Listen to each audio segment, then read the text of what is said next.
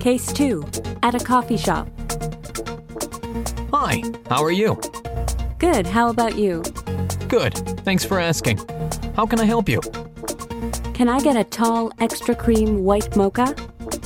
Hot or ice? Hot, please. Would you like whipped cream on the top? That would be nice. Okay, it'll take just a minute. And it's gonna be $4.25. Let's try repeat mode. Case 2 at a coffee shop.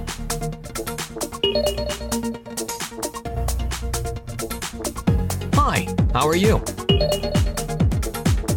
Good, how about you?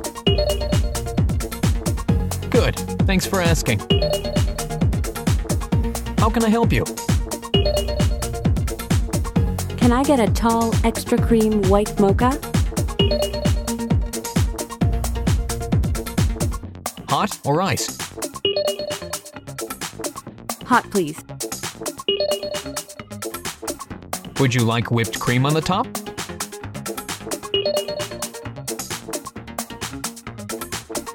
That would be nice. Okay, it'll take just a minute.